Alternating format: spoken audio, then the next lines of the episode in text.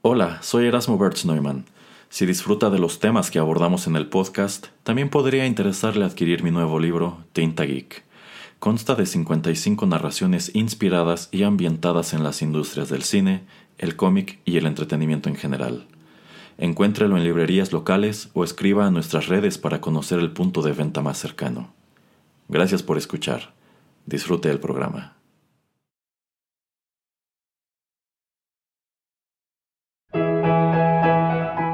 Rotterdam Press presenta Arena Rocky Metal.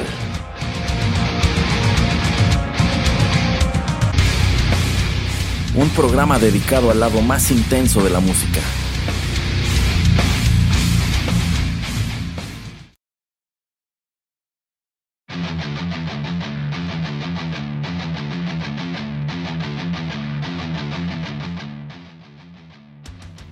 Hola amigos, ¿cómo están? Los saluda Erasmo Bertz Neumann a través de los micrófonos de Rotterdam Press y es un gusto darles la bienvenida a la emisión 68 de Arena, el lado más intenso de la música. Les recuerdo que pueden seguirnos en redes sociales, Facebook, Instagram y Twitter para estar al pendiente de nuestros nuevos lanzamientos y otros avisos. Muy bien, en esta ocasión les traigo una selección de canciones de la banda de Samurai Metal Whispered. ¿Y qué carajo es esto de Samurai Metal? Bueno, eso y otras cosas les explicaré en el transcurso de los bloques siguientes. Por ahora, para no incurrir en este meme que apunta que los podcasters hablamos 40 minutos antes de ir al grano, pongamos fin a esta introducción y vayamos de una vez con música.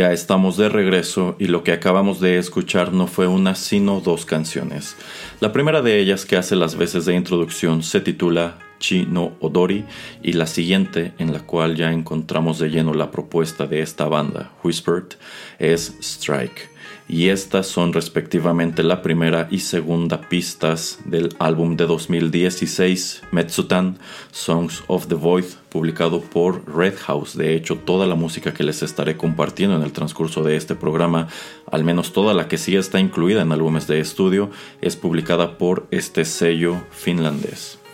Les decía en el segmento introductorio que esta banda se cataloga o etiqueta a sí misma como samurai metal. ¿Y qué es esto? Bueno, como ya lo constataron en la canción que acabo de presentarles, esta es una banda de fusión, esta es una banda que,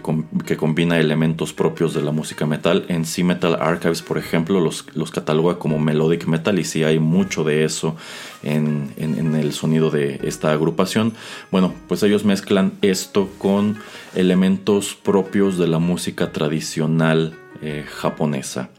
y yo considero que esta influencia de Japón es palpable prácticamente desde la imagen de estos músicos, ya que, por ejemplo, en las fotografías que aún se encuentran en su sitio web o en su defecto en el arte promocional de este disco, que en sí es el más reciente, bueno, ellos aparecen eh, caracterizados como si fueran actores de teatro kabuki, es decir, están utilizando una suerte de indumentaria que es entre kimono, eh, también con algunos motivos que pueden remitirnos a las armaduras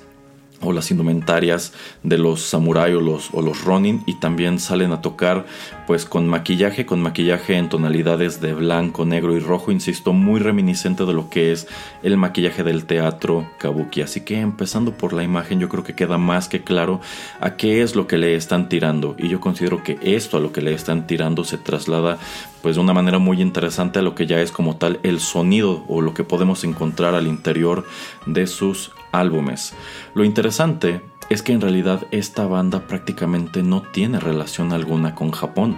ya que ellos son originarios de Finlandia. De nuevo, de acuerdo a la información que está disponible en Metal, en Metal Archives, esta banda está en activo desde el año 2004, antes existía con otro nombre, Zilot, y el fundador y prácticamente único miembro oficial de este conjunto es el guitarrista y vocal Jouni Faljaka. Eh, y a lo largo de los años ha habido una alineación itinerante de músicos, de entre los cuales el único que ha estado allí desde el principio es el también guitarrista Miko Matila. Y en su encarnación más reciente, es decir, en la encarnación que, a la que le toca grabar y presentar al mundo este disco, Metsutan, también los acompañaba el bajista y vocal Kai Palo y el baterista Yusi Kalava. Esta es una banda sobre la cual en realidad no hay mucha información en el, en el internet y yo considero que esto lo podemos compensar trayendo eh, en lugar de información más música al programa. En lo que respecta a la canción que acabo de compartirles, Strike, bueno, este fue prácticamente el único sencillo que salió de este disco más reciente, Metsutan. Y algo que también me llama la atención es que es una de las pocas canciones que ha grabado este conjunto que cuenta con un videoclip. Y tomando en cuenta que es el más reciente, también es eh, evidente que es el mejor realizado. Es uno que ya se hace con un poco más de, más de presupuesto. Y la producción en general creo que está muy bien. Sí, eh, eh, aunque al mismo tiempo lo que nos presenta visualmente es bastante sencillo. Por un lado tenemos a la banda totalmente caracterizada como estos personajes, tocando en un espacio que podría remitirnos quizá a un dojo a uno de estos espacios en donde hay un piso, en donde hay duela, en donde los, las paredes están hechas de papel y madera y por otro tenemos toda una secuencia muy interesante en la cual vemos un combate entre, entre un Ronin y un, y un Samurai. El Ronin está armado hasta los dientes, es decir, lleva una armadura de cuerpo completo y el Samurai únicamente pelea con su katana. Y es muy evidente que pronto empieza a obtener la ventaja el Ronin. Más ya hacia el final de la pista hay un pequeño, hay un pequeño giro. Al caer derrotado el Samurai prácticamente revivido por uno de estos espectros que eh, suelen ser presentados como la muerte o como si fueran psicopompos que guían a los guerreros al reino de los muertos y prácticamente lo, lo, revive, lo revive, le da la oportunidad de que busque la revancha contra este Ronin. Algunos aspectos que me gustan mucho de esta canción son los solos de guitarra. En los cajones de comentarios en YouTube encontré algunos que equiparaban el estilo o el sonido de esta agrupación con Children of Bottom. En definitiva, no son igual de virtuosos, pero tomando en cuenta cómo suenan y también cómo son las vocales, Supongo que la comparación tampoco está del todo equivocada, pero también me gusta mucho que hay algunos momentos en donde digamos que vienen a romper por completo con lo que están haciendo, como este este puente en el cual termina el solo de guitarra y lo único que nos queda son eh, la batería y el bajo y al menos durante unos cuantos segundos estos dos instrumentos son los que llevan por completo la canción antes de que vengamos a cerrar ya con fuerza integrando otra vez a todos los instrumentos. Al menos a mí es algo que me gusta mucho. Muy bien vayamos con más música「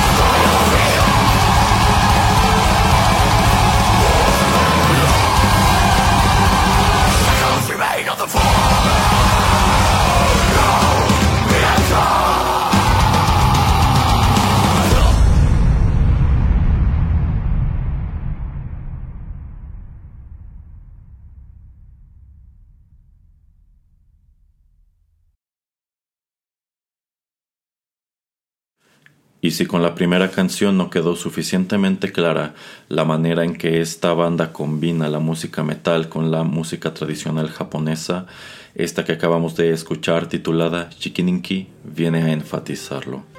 Esto apareció en 2013 como un sencillo independiente prácticamente entre el lanzamiento de su primer álbum y el segundo, y hay un par de cuestiones que me llaman la atención. La primera de ellas es que esta canción también cuenta con un videoclip oficial. En sí no son muchos, me parece que solamente tienen tres videos oficiales, de los cuales curiosamente únicamente dos están colgados en su sitio web. Tomando en cuenta que este video es anterior a Strike, bueno, es un poco más sencillo, pero eso no quiere decir que, no quiere decir que esta sea una mala producción. Incluso en su etapa más temprana yo considero que la música estaba muy bien grabada y también estos videoclips tenían pues cierta calidad. En definitiva no se veían como videos amateur quizá de banda de black metal que se mete a grabar al bosque, aunque en este caso más bien como que se meten a grabar a, bodegas, pero no se ve no se ve mal. Yo quiero yo creo que tiene algunas decisiones estilísticas muy interesantes. Si bien en este punto aún no adoptaban esta imagen ya de tiempos de Metsutan en donde aparecen caracterizados como kabuki. Aquí pues sí incorporaban un poco de maquillaje, sí trataban de vestirse como samurai o como ronin,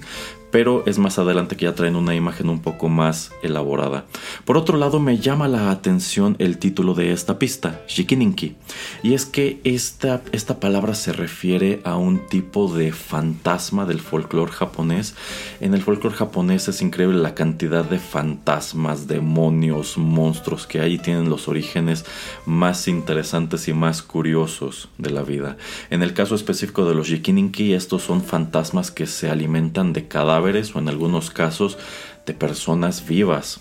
Y el origen de esto, de estas criaturas o de estos seres es que, bueno, en vida estas eran personas que eran avariciosas, que eran ambiciosas o que eran eh, egoístas y al morir cae sobre ellos la maldición de que siempre sentirán hambre y esta hambre los llevará precisamente a eso, a alimentarse de, sobre todo de cadáveres, pero en algunas historias a alimentarse de humanos y me parece que eh, también hay otra criatura que tiene un nombre similar que se origina de mujeres que logran eh, pues sobrevivir a un ataque de una de estas criaturas o deshacerse una de estas criaturas cuando están embarazadas y terminan dando a luz a pues otra criatura sobrenatural de la cual soy honesto en realidad no sé gran cosa. Y eso es todo lo que puedo decir en este segmento así que vayamos con otra canción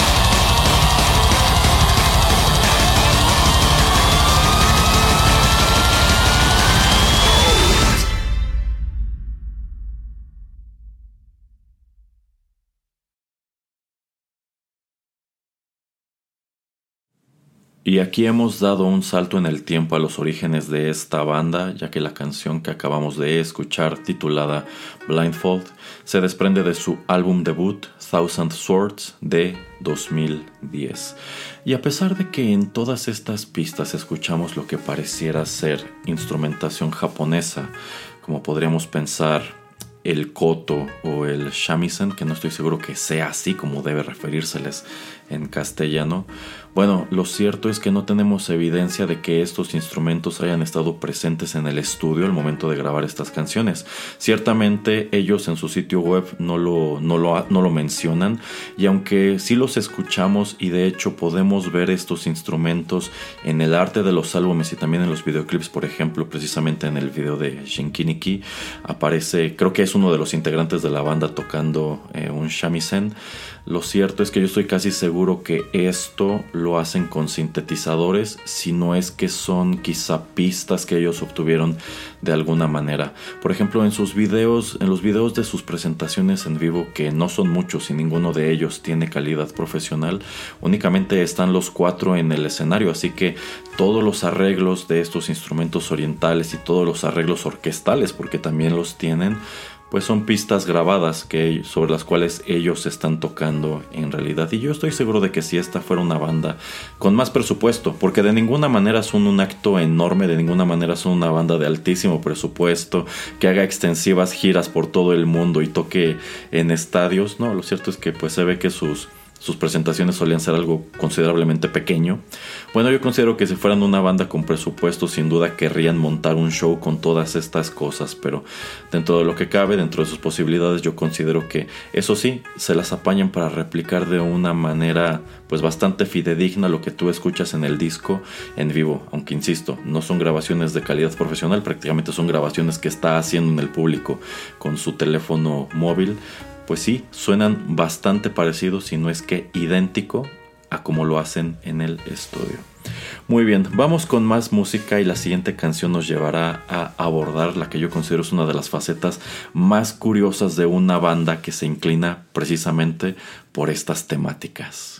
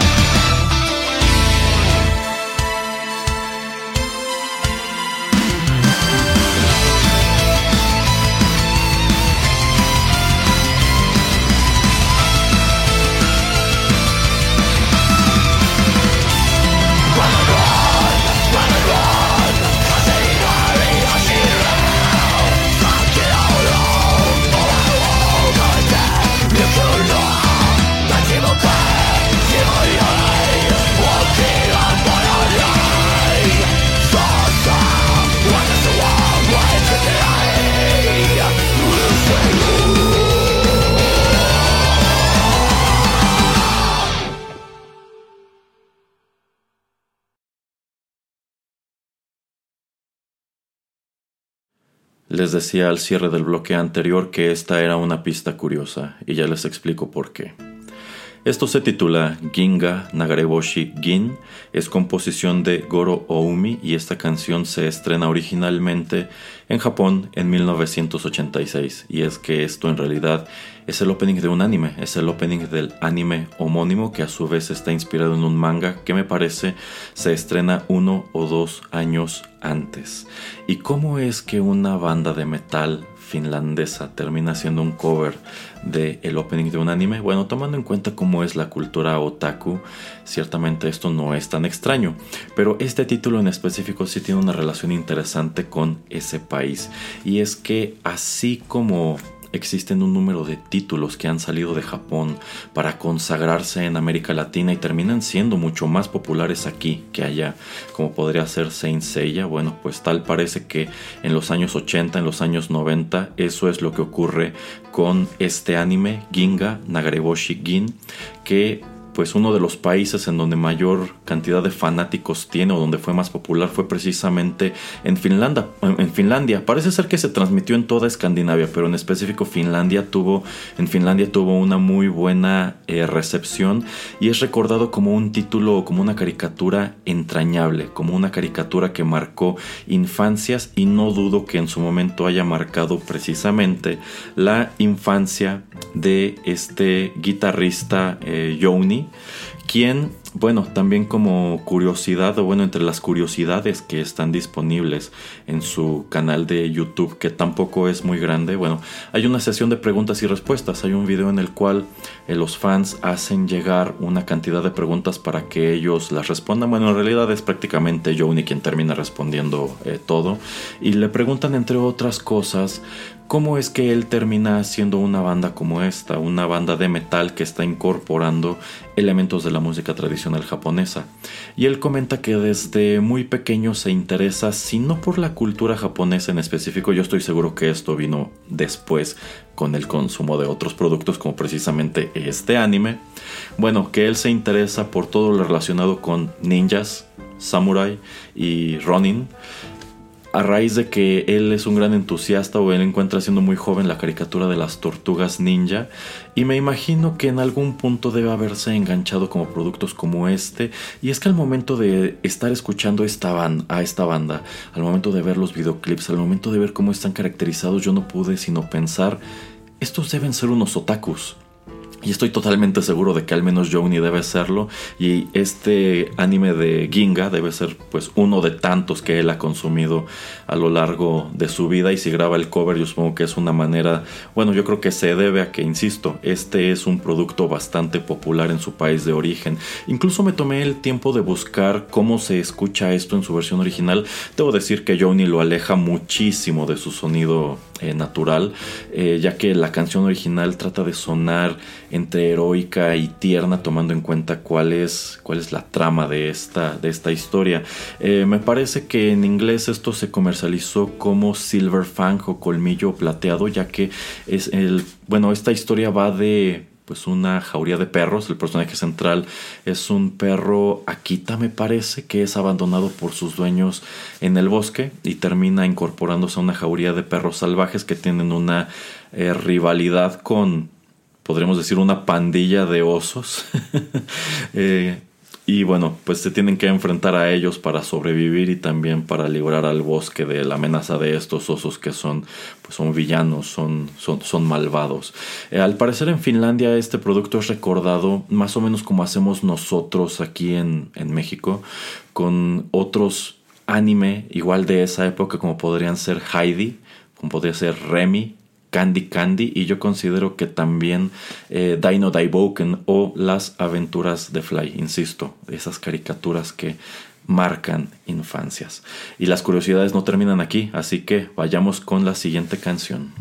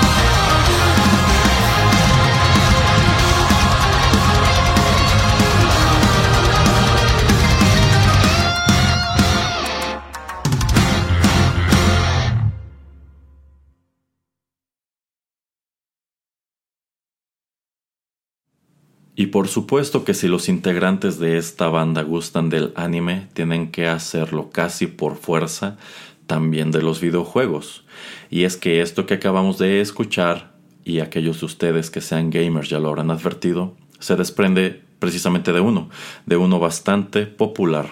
Esto se titula Let the Battles Begin, es composición de Nobuo Uematsu y se escuchó originalmente como parte de la banda sonora de Final Fantasy VII que se estrenó en 1997 en el PlayStation. Este cover viene incluido como una bonus track o una pista adicional de su, del segundo material de estudio de Whispered, Shogunat Macabre, de 2014. Y aquí dirán, ya se están desdibujando las fronteras del podcast otra vez. Esto ya no es arena, esto ya parece 8 bits y tienen algo de razón, ya que pues hay un dato interesante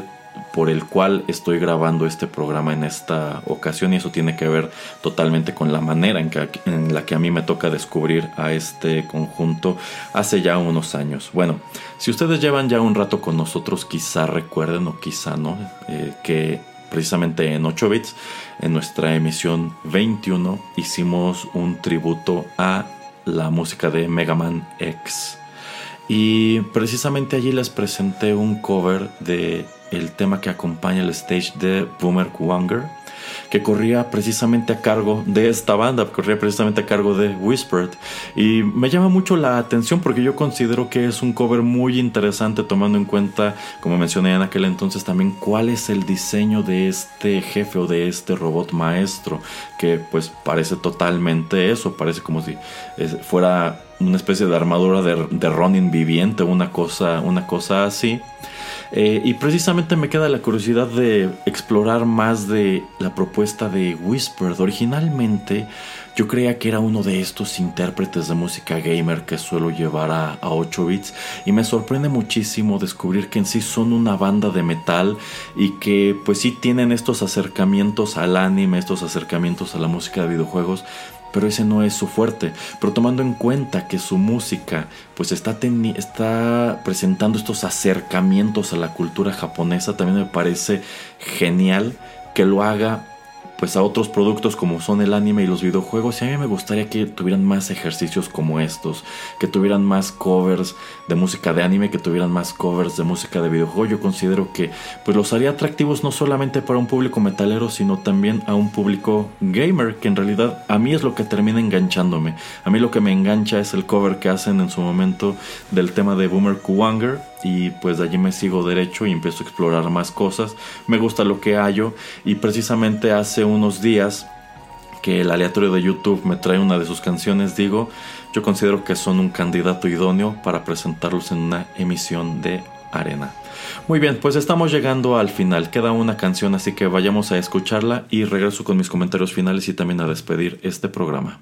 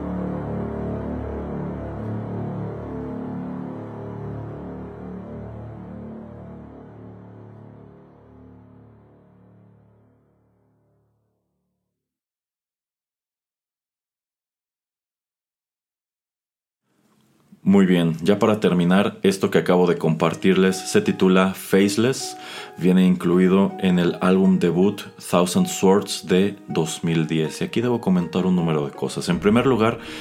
Creo que esta es la canción que más me gusta de la banda. Yo considero que a pesar de que no fue presentada en su momento como un sencillo, no tiene como tal un, un videoclip, yo considero que pues tiene un sonido muy interesante. Yo creo que es una muy buena vía de entrada. ¿Cuál es la propuesta de este, de este conjunto? Y prácticamente nos viene a presentar un buen número de las peculiaridades que han marcado su discografía, como precisamente esta cuestión de tratar de incorporar eh, instrumentos o sonidos de instrumentos propios de la música tradicional japonesa. Otra cosa que debo señalar es que me gusta muchísimo el arte de la cubierta de este disco, en donde aparecen, eh, pues, bueno, es una que muestra a dos guerreros peleando en una, bueno, es un puente eh, y uno de ellos eh, pues utiliza una katana, el otro una naginata, o al menos a mí me parece que es una naginata,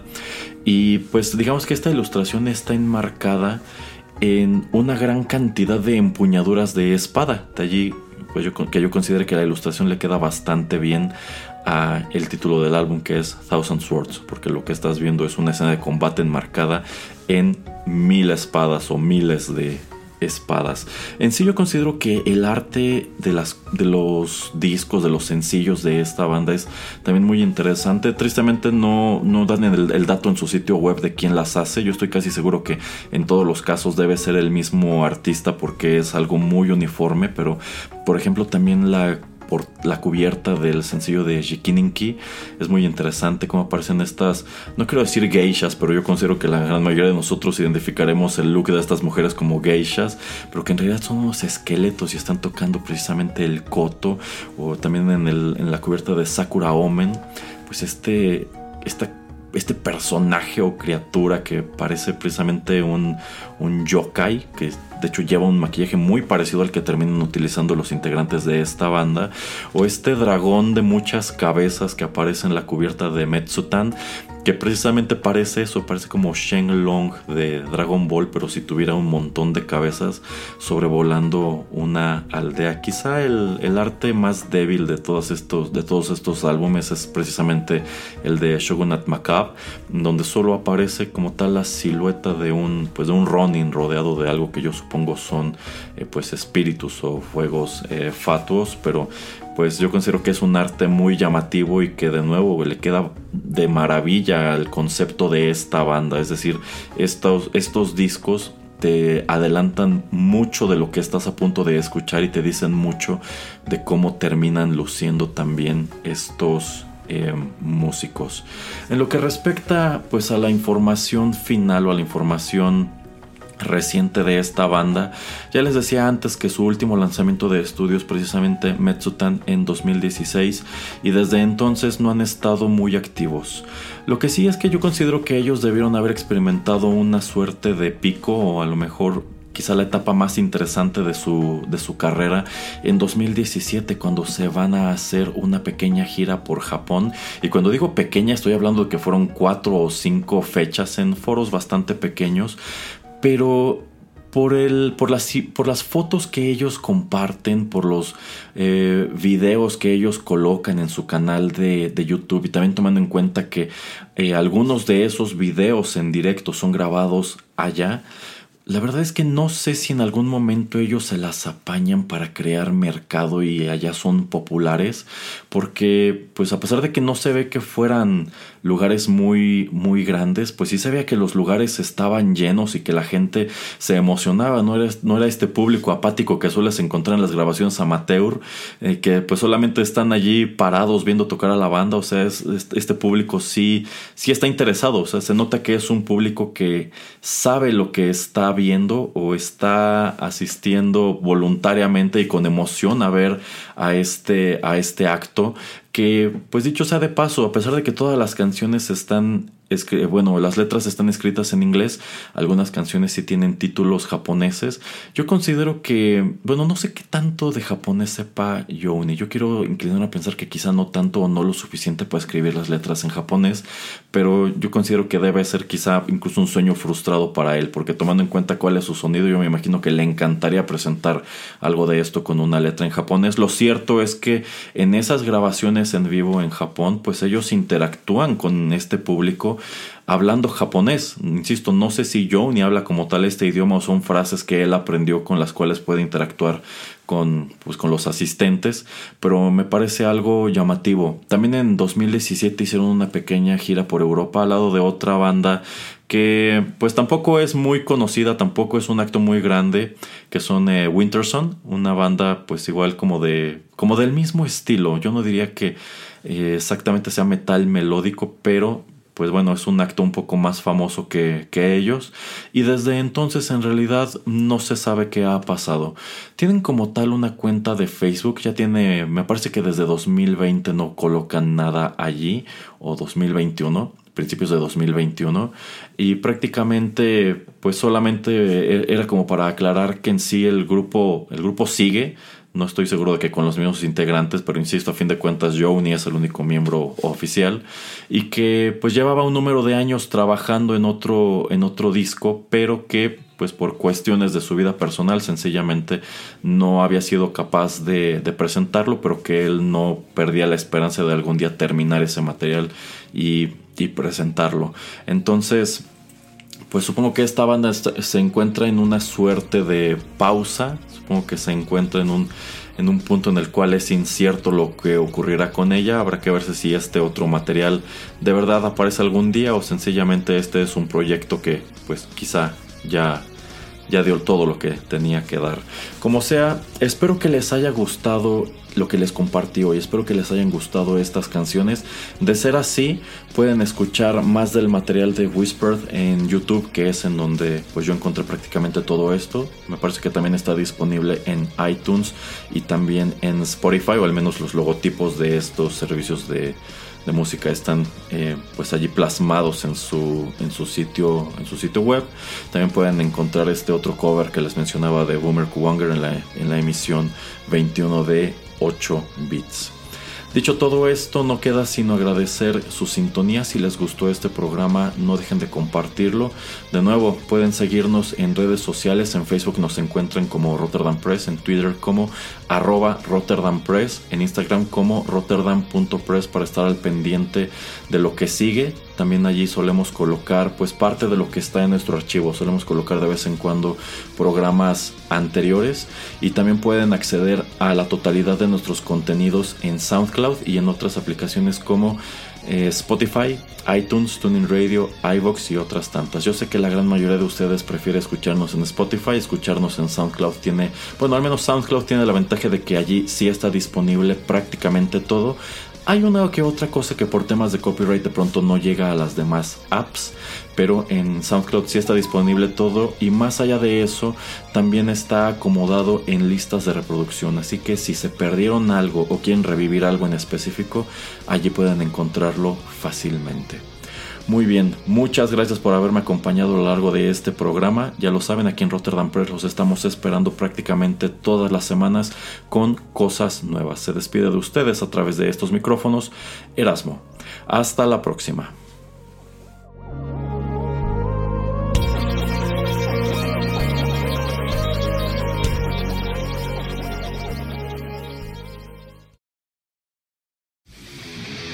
Esto fue Arena Te esperamos en una emisión más, aquí, en Rotterdam Press.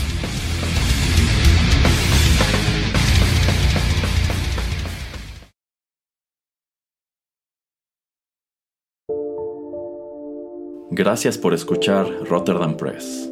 Si le gustó este programa, no deje de compartirlo y síganos en nuestras redes sociales para enterarse de los próximos contenidos.